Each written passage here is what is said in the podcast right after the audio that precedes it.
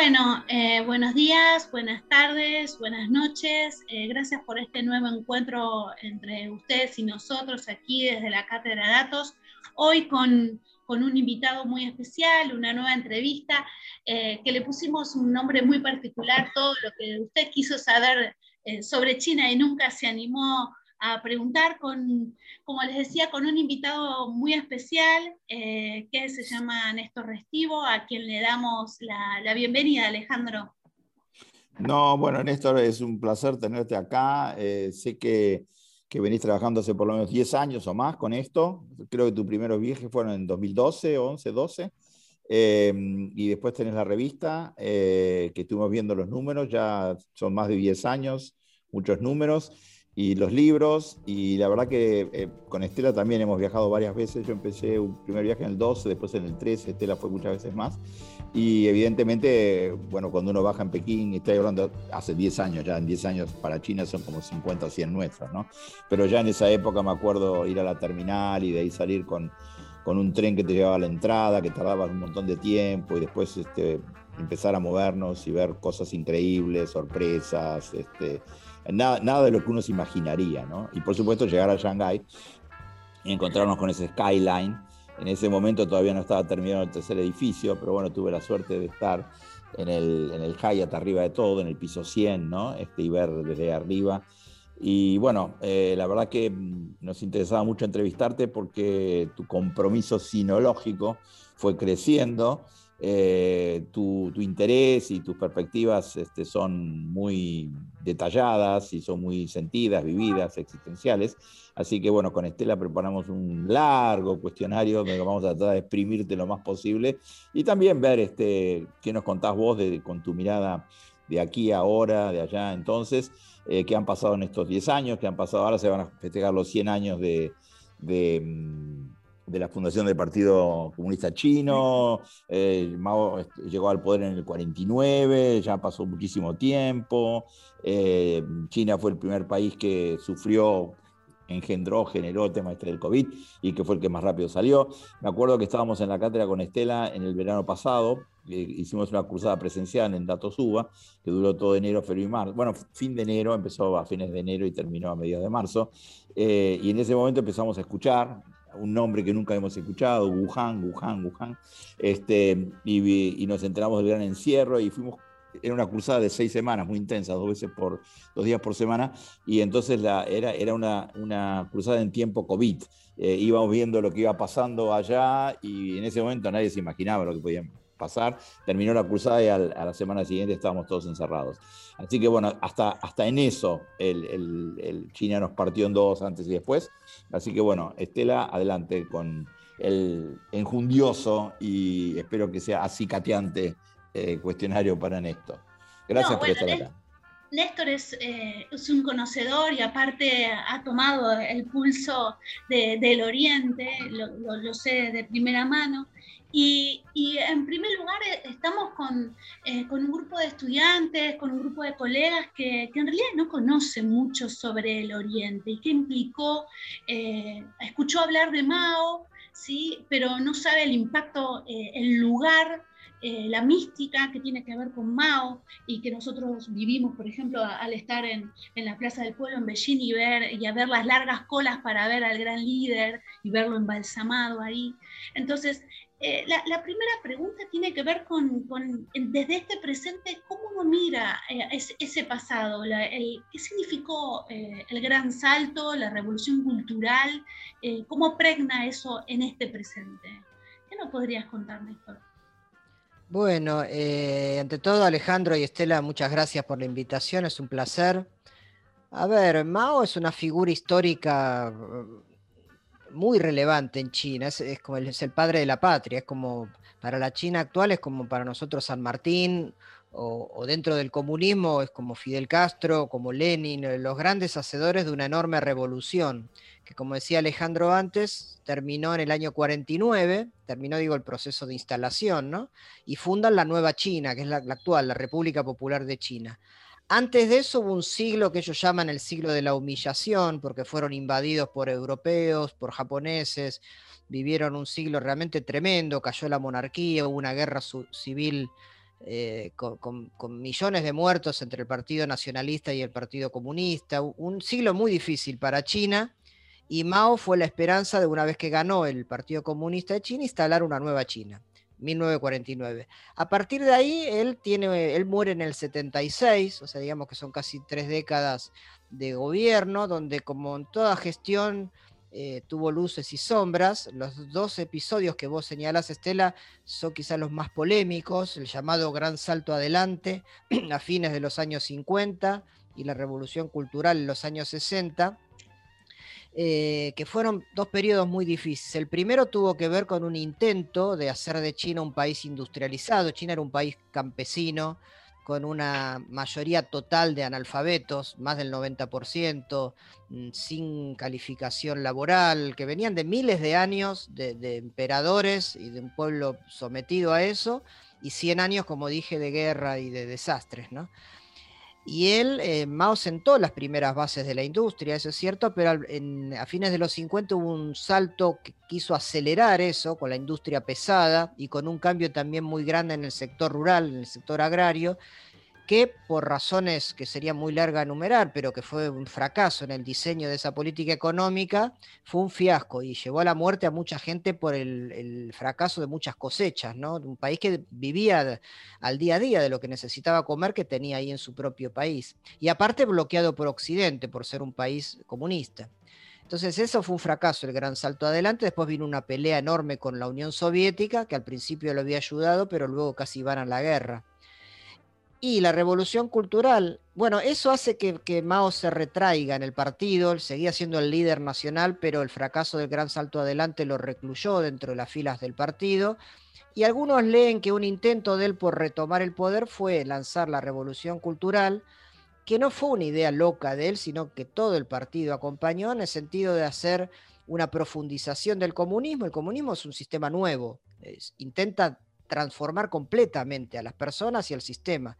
Entonces quiso hacer una campaña muy fuerte en contra de lo que ellos llamaban desviaciones burguesas, intelectuales, reformistas, avanzar mucho en una revolución ideológica que derivó en una persecución gigantesca contra muchos críticos, aún dentro del propio partido, y que de alguna manera se le fue de las manos a Mao y fue otro desastre. ¿no? Todavía hoy siguen siendo, sobre todo la revolución cultural, un tema tabú para hablar de China.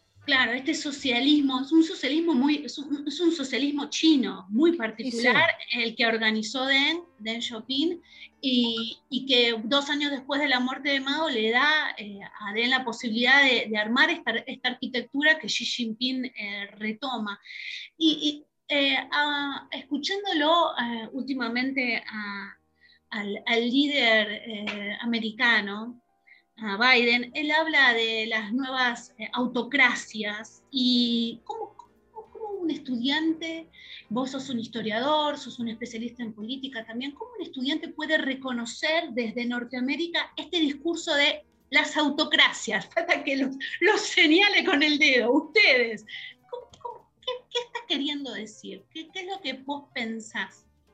Bueno, está claro que lo que plantea Biden es una lucha de modelos, una lucha ideológica, además de una lucha económica. Pensemos que China está avanzando, o sea, desplazó a los países europeos más industrializados, desplazó a Japón y ahora va por Estados Unidos, digo, en términos de carrera económica, ¿no? de ser la primera potencia mundial. Y siempre que pasa esto, el que está arriba de la tabla, como si fuese un campeonato de fútbol, no quiere ser segundo ni tercero, pelea por su lugar y y hace todas las cosas que pueda para complicarle al que viene atrás que no los sobrepase. Eso es lo que está haciendo Estados Unidos contra China. Lo hizo Trump, lo hace Biden. Ese planteo de autocracia tiene que ver con un aspecto de esa lucha que es mostrar desde el punto de vista de Estados Unidos que el modelo de ellos es mejor que el modelo de China, que ellos son una democracia y que China o Rusia y, los enemigos de Estados Unidos no lo son. Esto es polémico. A ver, la democracia como la entendemos en Occidente, en, Estados Unidos, en Europa y en América Latina, que podemos llamar democracia multipartidaria o los más críticos una democracia burguesa o como sea, es una democracia, es un sistema político que no rige ni mucho menos en la mayor parte del mundo. Y en Asia menos que menos, pero no solo en China. Yo creo que en Asia no existe ese modelo democrático como lo cree Estados Unidos que pretende que ser eh, a imagen de semejanza mundial, lo que ellos dicen tienen que ser valores universales. Los únicos países que Estados Unidos reconoce como fuertes democracias de Asia, llamen Asia Oriental, ¿no? El lejano oriente, digamos, pueden ser Japón o Corea o la India en el centro. Veamos cada uno. Japón tiene el mismo partido de gobierno desde que terminó la Segunda Guerra Mundial. Solamente hubo un periodo muy cortito hace unos 20 años que gobernó un partido de centro izquierda. Después siempre fue el mismo partido, no sé qué democracia es esa, es casi unipartidaria. Corea tuvo una dictadura militar en los 50, en los 60, en los 70 y recién en los últimos años tiene una democracia bipartidaria que se reparte en el poder entre dos y la verdad que gobiernan los grupos económicos. Y la India, a la que se llama la mayor democracia del mundo por la cantidad de gente que es, no es un sistema que le haya resuelto nada a la población en términos de miseria, de pobreza. Es un país fantástico en muchas otras cosas, pero a nivel social es difícil sostener eso. Entonces, en Asia no, no hay una tradición democrática como la hay en Occidente, y en China tampoco. Cuando mm. cayó el emperador en 1911 hubo un periodo caótico de una república que pretendió ser de varios partidos, no funcionó y luego vino el partido único del PC. Ahora, versus todo eso, ni que hablar Medio Oriente, los países árabes, digamos, Asia tiene otra historia, diferente al legado de la Revolución Francesa en Occidente. Entonces, decir que ellos van, que, es una autocracia, que es una dictadura, que es opresiva para los derechos humanos y todo el discurso que baja a Estados Unidos, eh, digamos, Estados Unidos pretende ser el, campeón de todo y no lo es. O sea, eh, la democracia occidental hace mucha agua por todos lados y en este instante pretender eso, que ese modelo eh, sea mejor que el de China y que los chinos lo crean es una fantasía. Los chinos no le creen nada porque justamente la democracia occidental no está pasando por su mejor momento. En los años 60, 70 creo que tuvo su mejor momento la democracia multipartidaria en Europa, en Estados Unidos, pero eso está hoy en, crisis muy grande. Y, y versus esa realidad, lo que tiene China es un modelo diferente que la verdad que les resuelve las cuestiones básicas de la sociedad, el hambre, la vivienda, la salud, la educación. No solo en China, digo, en los países que rodean a China las cosas han mejorado mucho. En Vietnam, que es parecido a China en el sentido de un partido único, y en mm. otros países del sudeste asiático, donde tampoco hay democracias multipartidarias ni nada que se le parezca. Eh, la democracia yo la limitaría mucho a un sector geográfico del mundo que no puede pretender tener valor universal, sobre todo en este momento en que es un fracaso, dicho así, es un fracaso en Europa, en América Latina y en Estados Unidos tampoco, tampoco creo que goce de su mejor momento. ¿no? Entonces, autocracia es eso, es decir, bueno, ustedes son dos dictaduras donde gobierna Putin y Xi Jinping y no existe nada más. Bueno, es un poquito más complejo. Sí, es mucho más complejo, pero bueno, es una narrativa tremenda y bueno, por eso te teníamos hoy, eh, que queríamos entrevistarte eh, a vos, porque sos una, bueno, con lo que acabas de decir, bastante polémico. Eh, volvamos a, tenemos una pregunta, mirad, ya los estudiantes nos están, Gianfranco nos pregunta bueno, y esto lo viviste en primera persona, ¿cómo es la, eh, digamos, la vida de un ciudadano promedio en China? Esto eh, es como una gran duda, ¿cómo es? ¿Son, ¿Son iguales a nosotros? ¿Cómo se desplazan? ¿Qué, ¿Eligen sus propias carreras? esto lo, lo, hablábamos bastante en Nanjing. ¿Cómo es? Bueno, yo, viajé cinco o seis veces a China, no, me siento capacitado, autorizado para decir conozco China. China es un país mm. gigante, tiene 56 etnias, muy diverso. Este, yo conocí una decena de ciudades. Lo que vi en la cotidianeidad que vos decís, Estela, es lo siguiente. Es un país eh, muy trabajador, muy disciplinado, muy obediente del Estado, de, las, de la autoridad, de la ley, es un país eh, muy seguro también en términos de seguridad cotidiana. Eh, y es un país, una diferencia grande que ellos tienen con nosotros es que es, poco politizado. Eh, politizado en el sentido de que no están todo el día discutiendo la política y que todos los días es una guerra distinta. y, según me han dicho muchos chinos, eso pasa cuando hay estabilidad. Digamos, en periodos turbulentos, el pueblo chino es un pueblo muy educado y ha tenido en toda su larga historia episodios de revoluciones, de, violencia y demás, de represión también, pero si el, si el funcionamiento del Estado y de la sociedad eh, funciona, valga la redundancia, o sea, si, las cosas funcionan, El chino y la china trabajan, estudian, se dedican a lo suyo y dejan la política o el manejo del Estado a los que tienen que hacerlo, que son los cuadros dirigentes. Y eso viene pasando en China hace ya muchos años, porque China viene en un proceso de ascenso, sin prácticamente crisis grande. La última, bueno, esta del COVID fue una crisis muy fuerte, pero han salido rápido y están creciendo nuevamente a una tasa importante a nivel económico, no tuvieron grandes penurias de empleo y, sanitariamente también lo manejaron muy bien. Este, entonces, el chino es un hombre y una mujer trabajadora, obediente, eh, que le gusta mucho su hogar, muy, muy nacionalista. Eh, tiene mm, su, egocentrismo, como muchos otros eh, ex imperios o imperios, y, como tenemos nosotros mismos, los argentinos nos creemos, ¿no? El ombligo del mundo. Bueno, los chinos también, y tienen quizá más razones que nosotros, ¿no? Por, lo que ha sido China como, como civilización. Entonces, a medida que crecen en su importancia mundial, hay algunos rasgos que se le acentúan. Eso de creerse el centro del mundo, eso también funciona fuerte. Y, es, también puede llegar a ser un riesgo en algún momento, ¿no? Porque, por ejemplo, los países vecinos de China no tienen la. O sea, China tiene una bastante buena imagen a nivel mundial hasta que se desató la pandemia, eso lo cambió, porque vino una campaña muy fuerte de prejuicios y de racismo pero los países que están alrededor no tiene una gran imagen. Son países que más bien miran con, mejor, o con mejores ojos a Estados Unidos. Quizá para compensar, viste, cuando tenés un gigante al lado tuyo le tenés miedo. Entonces te buscas un gigante de la vereda enfrente que te ayude un poquito. Eso es lo que pasa con los países de alrededor. Pero es un país bastante pacifista también, eh, digamos, en los últimos siglos ha, sido víctima más bien del colonialismo, del imperialismo, no ha atacado a nadie, salvo algún episodio muy puntual y, que se pueda analizar no como, un, no como una estrategia militarizada. Es un caso increíble. Son el único país que llegó a donde está en tan poco tiempo sin disparar un tiro, como se suele decir, y eso es así, es así. En cambio, otros países que han avanzado hasta posiciones imperiales lo han hecho a puro fuego, conquista, saqueo. Y la verdad que con China no vemos eso. No sé qué pasará en el futuro, pero hoy eso no lo veo. Y el chino que ves en la calle es un tipo, insisto, pacífico, laboral, laborioso, respetuoso, muy educado, tímido, también son, son bastante tímidos en general con los occidentales, que toman de Occidente lo que les sirve y lo que no les sirve lo descartan.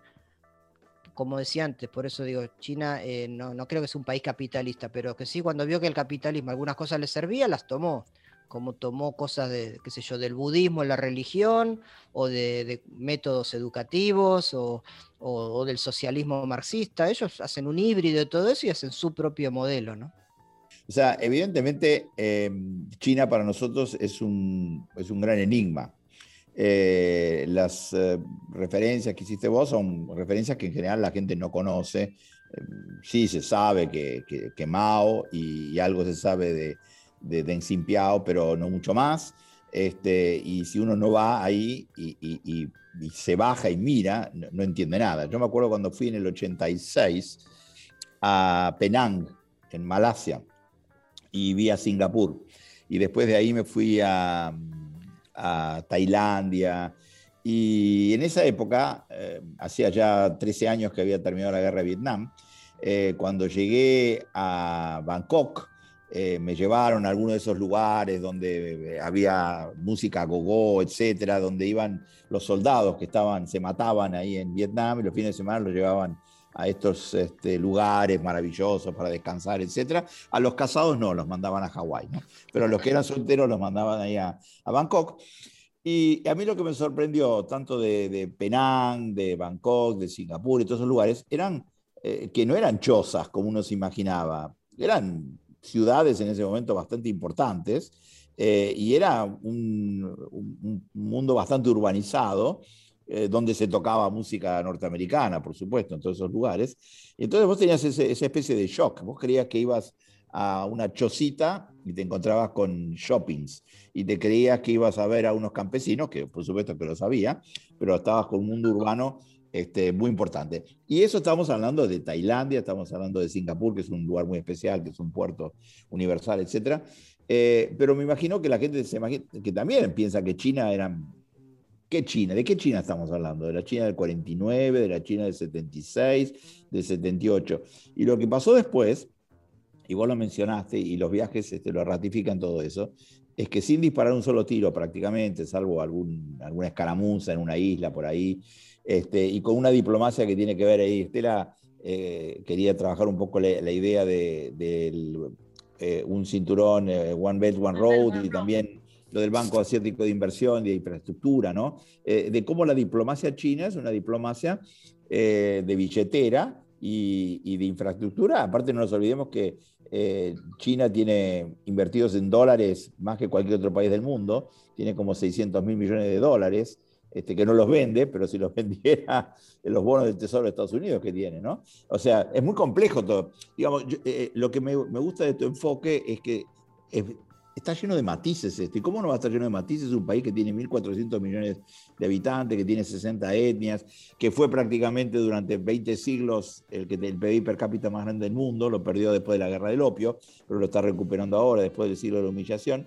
Entonces es muy difícil desde la Argentina, algún chico decía, bueno, pero, che, ¿cómo, cómo se siente un chino? Porque si no sabes muy bien que es un argentino, pero en todo caso es uno entre 45 millones. Pero si sos uno entre 330 millones como Estados Unidos, o sos uno entre 1.450 millones como en, China, ¿qué será sentirse chino, no? O sea, frente a esas avalanchas de gente. Una de las cosas que nos llamaba mucho la atención con Estela cuando íbamos caminando por los parques ahí es cuando están esas ferias que las madres este, rematan eh, las hijas para los, para los eh, eh, estos emprendedores que no tienen tiempo de buscar novia, ¿no? Y hacen de Celestina.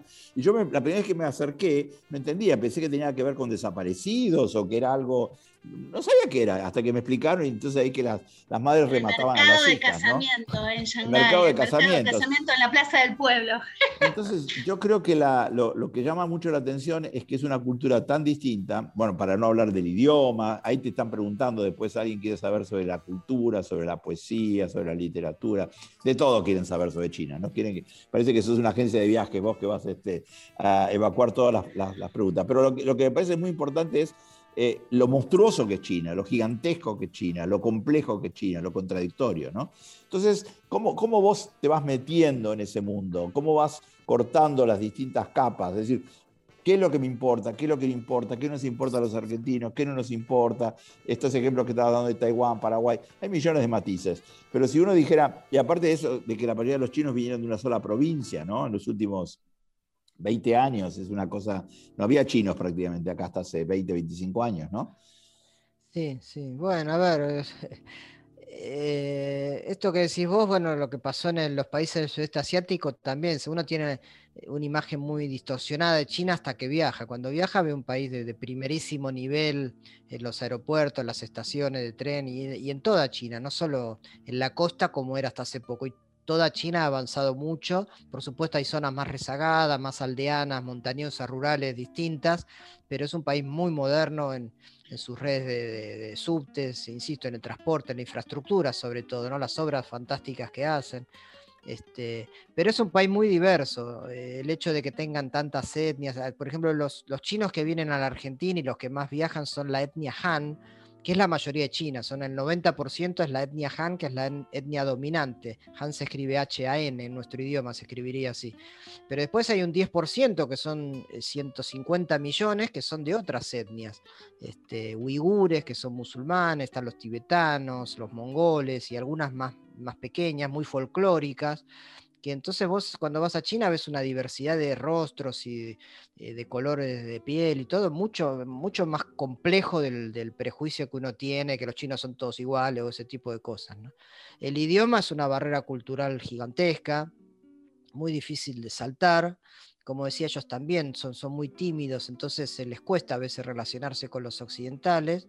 Este, y bueno, yo creo que la complejidad, la diversidad, la no simplificación, ir con una cabeza muy abierta es, la base para poder entenderse con, Oriente en general y con China en particular, que es, eh, es un mundo aparte, ¿no? Es como, el centro de, Asia Oriental está ahí hoy, en cuanto a dinamismo, en cuanto a, a riqueza cultural, que la tienen y mucha, económica y productiva. Así que es, es, fascinante. alguien me dijo una vez, si te metes con China es un viaje de ida. Y es más o menos así, porque es, inagotable. Uno no se puede, no puede decir que nadie que conoce China. Eh, eh, me dio gracia, Estela, el nombre que le pusieron a esta actividad. Uno de los libros que yo publiqué sobre China, yo tengo tres libros sobre China, es todo lo que necesitas saber sobre China. Lo publicó la editorial 2. Y yo les discutí no me pueden poner ese título, yo no sé ni el 0,0001%. dice, bueno, pero es una colección que se llama así. Bueno, pero nadie puede conocer, ni los chinos. O sea, un chino que. A mí me ha pasado ir a lugares remotos de China y volver a Beijing y me dice, ah, ¿estuviste ahí? Yo nunca estuve. Bueno, en Argentina también pasa, ¿no? Hay gente que no conoce Salta, Jujuy, Ushuaia, es un país grande, el nuestro, bellísimo, diverso, pero China es todavía más complejo, más grande, más etnias, este, más. Eh, no sé si más etnias abriría otra discusión, pero muy complejo y muy diverso. Entonces es difícil eh, pretender conocerlo. Yo simplemente tiro algunas cosas que me parecieron ver y, de todo lo que he visto o leído. Ahora, sí, no, vamos a, eh, ya que estamos ahí, Néstor, eh, no, no vamos a hacer perspectiva ni futurología, ¿no? Pero, pero estamos hablando de, una gran, un gran cambio geoestratégico mundial, ¿no? Estamos pasando de un orden donde Inglaterra fue importante en el siglo XIX, Estados Unidos en el XX, y ahora la importancia pasa al Pacífico, pasa no solamente a China, a Asia, ¿no? Por eso Paracana, que es un analista muy interesante, eh, sacó un libro en el pasado, El futuro es asiático, donde, claro, China es un tercio de Asia, entonces este, tiene mucho que, que decir y hacer. Ahora, habíamos hablado antes del idioma y de, lo, de la barrera idiomática que implica, ¿no? O sea, por supuesto que los chinos cada vez más van a Estados Unidos. Eh, una de las grandes sorpresas del COVID fue que se quedaron sin un millón de alumnos asiáticos y muchísimas universidades estaban al borde de la bancarrota. Tuvieron que inventar este, distintas estrategias, primero que vengan pero que no estén y que, sigan viniendo, que algo les vamos a dar este, eh, presencial, etc. Pero a mí el tema del idioma me interesa mucho porque mm, así como vos dijiste que China no tenía una estrategia bélica, bélica militar, pero tiene una estrategia, sí, eh, comercial, financiera. Este banco es un banco muy reciente, tiene desde 2014 y ya tiene 80 miembros en el banco, ¿no? Este, y evidentemente eh, lo que decíamos del dinero que tiene China de Estados Unidos, eh, en algún momento ellos querrán que, así como tuvimos el patrón oro, tuvimos el patrón dólar, de repente pasamos al patrón yuan. Pero el, tema de, que, los chinos no van a poder hablar en chino con el resto del mundo, van a tener que hablar en inglés o en otro idioma, no sé, en latín, que se elegí el, el idioma que quieras. Eso creo que es como una, como una gran frontera interna frente a, todo este tema de, bueno, ahora vamos a ser hegemónicos. Igual los romanos tenían una estrategia muy inteligente, ¿no? A diferencia de otros. Los romanos llegaban y no te cambiaban los dioses, convivían con los dioses y convivían con los, con los, este, eh, con los lenguajes, a diferencia de los griegos, a diferencia de los asirios o de los turcos que arrasaban con todo, ¿no? Tal vez esa estrategia de tolerancia lingüística podría eh, inspirarse en, la estrategia romana. Pero a mí me llama mucho la atención de, esa eh, limitación del lenguaje, donde la potencia hegemónica fue Francia en su momento, después fue los países de habla inglesa. ¿Qué sería una potencia hegemónica donde no puede imponer su lenguaje? Mm, es, es interesante eso sí. ellos le, siempre dice que no quieren ser hegemónicos, ¿no? que quieren un mundo multipolar, etcétera. Descartan esa, digamos, esa posibilidad.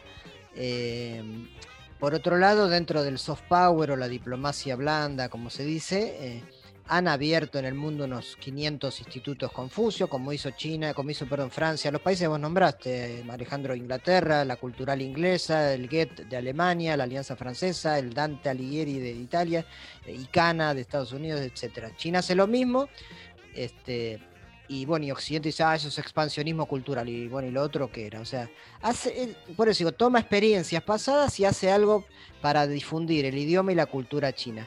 Le va a costar mucho que el resto del mundo hable chino, desde ya. Es un idioma primero muy difícil. Eh, yo pienso, por ahora se maneja mucho con, el inglés y sobre todo con intérpretes. Eh, lo mejor es tener un buen intérprete de un lado y del otro. En lo cotidiano, digo, cuando uno viaja, los que son más duchos tecnológicamente tienen todas estas aplicaciones y demás, y con eso lo resuelve. Eh, a nivel futuro, mm, como decías, es imposible saberlo. El modelo que mencionaste de Roma me parece que sería el más adaptable. Yo no creo que ellos quieran imponer el idioma chino a nivel mundial, ni la moneda, ni su religión, ni nada de eso. Lo que quieren es hacer negocios, tener sus propios beneficios. Este, y, bueno, y, tener resuelta la cuestión interna de que su pueblo avance, sea feliz, se, materialice en concreciones muy buenas en cuanto a calidad de vida, y eso es lo que están logrando. Eh, no veo que tengan una ambición de querer imponer la lengua a nivel mundial, pero sí aquellos que lo aprenden son muy bienvenidos en China. Eh, les gusta cuando uno va y aunque sea dice tres palabras en China, eso rompe bastante el hielo, los enorgullece, pero saben que es difícil.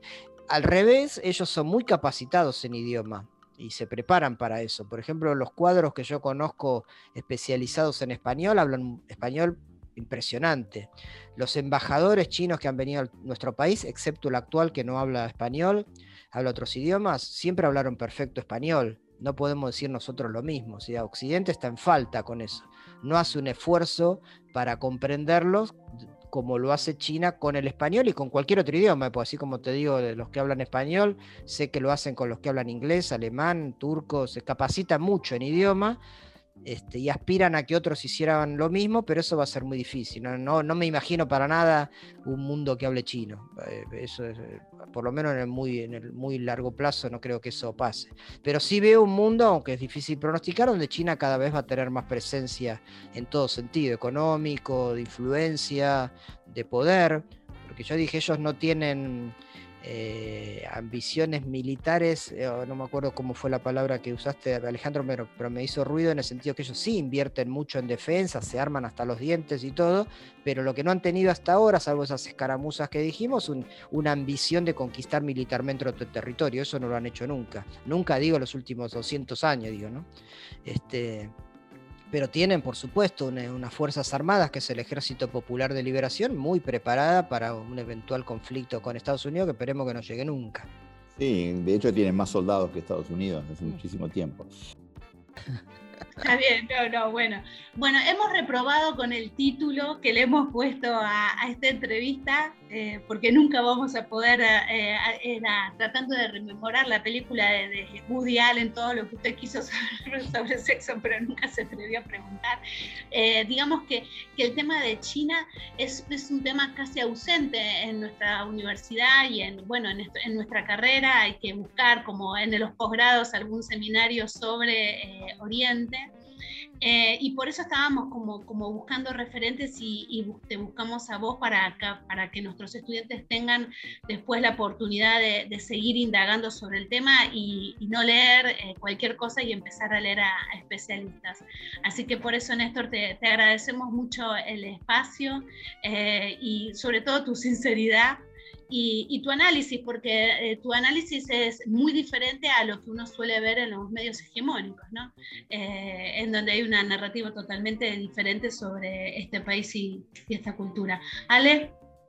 No, a mí eh, yo tengo un estante que no tiene muchos libros, tendrá 20, 30, pero bueno, es, más que uno sobre China. Más que uno. Sí, porque hace muchos años me interesaba mucho Joseph Needham, este, y Needham fue uno de los primeros investigadores, antropólogos que estaba muy preocupado por la cuestión eh, de China. Y, como otra de las cosas que nos fascinan, insisto, el tema, el tema, del lenguaje, ¿no? Hay un famoso autor que se llama Benjamin Lee Ward, que tiene un libro famosísimo, Pensamiento, Lenguaje y Realidad, donde él de alguna manera lo que está diciendo es, eh, dime en qué lenguaje hablas y piensas y te diré quién eres y qué haces y qué esperas y, cómo te mueves en el mundo, ¿no? Y entonces, este, evidentemente, nosotros que pertenecemos a estas lenguas que vienen del latín y que son lenguas que, cuya grafía más o menos manejamos, ya cuando uno salta de grafía, ¿no? Me estoy pensando cuando estuve en Tailandia y, veía garabatos, no entendía nada porque el Thai es un idioma que tiene totalmente una grafía distinta, o me pasó en el, en el subte de Moscú, que escriben los malditos, escriben los nombres de las estaciones con grafía cirílica, pero en mayúscula, entonces no tenés la más mínima idea de lo que son. Eh, y llegar, sí, después a Japón y a China y pararte frente a un kiosco de diarios y mirar. Eh, ahora hay más, más imágenes, pero cuando fui a, Tokio por primera vez no había prácticamente imágenes. Y vos decías, ¿dónde estoy? ¿Qué, qué es esto? ¿no? O sea, eh, es otro mundo, es otro universo. Es, y, saliéndonos ahora de, más de lo, sociológico, político, tecnológico, económico que nos fascina, si uno va a lo cognitivo, va a lo emocional, va a lo lingüístico, va a lo histórico, se encuentra con una civilización milenaria, Así que cuando uno va a Roma y toca el, Coliseo, ¿no? Lo tocas al Coliseo y decís, che, pero esto estaban hace dos mil años acá, ¿no? Y yo estoy tocando eso. Cuando uno va a China, me pasó con los gigantes de Xi'an, o ir a Guilin, o, o ir a distintos lugares más del interior, y de repente decir, es otro mundo, es otra historia historia, no sabemos nada, nos miramos el ombligo, somos unos ombligocéntricos, ¿no? Este, te tenés que bajar allá, darle, hacer 14.000 kilómetros, es decir, hay otro mundo. Y es un mundo fascinante, es un mundo maravilloso, que hay que tratar de entenderlo, que hay que tratar de comprenderlo y, que nos tiene que alimentar para tener otras visiones y otras lecturas. Lo poquito que yo pude leer de tus materiales, espero que Estela encuentre algunos de los libros que tiene perdidos en su casa y después me pase algo. Eh, me parece que haberte dedicado durante 10 años a esto, esta especie de antropología intercultural, es absolutamente indispensable para mejorar el mindset, para salirnos de, de esta cosa chiquitita, ¿no? de este dualismo, de esta cosa iluminista tan simplista, y pasar a esto que estamos trabajando mucho con Estela este cuatro meses, que lo llamamos los irreduccionismos. Salir del pensamiento reduccionista e ir hacia esos irreduccionismos. Y la verdad que ha sido un placer charlar con vos, Néstor. Esperamos seguir en contacto y te agradecemos muchísimo haber estado en la cátedra hoy. bueno, bueno, muchas gracias. Hay gente que dice que Oriente y Occidente no pueden dialogar, que es un diálogo imposible. Yo apuesto porque podamos, así que bueno, en eso estamos. Yo les agradezco a ustedes y bueno, un placer haberlos acompañado en este rato. Bueno, gracias, Néstor. Nos vemos. Hasta la próxima. Chao, chao. Hasta la próxima.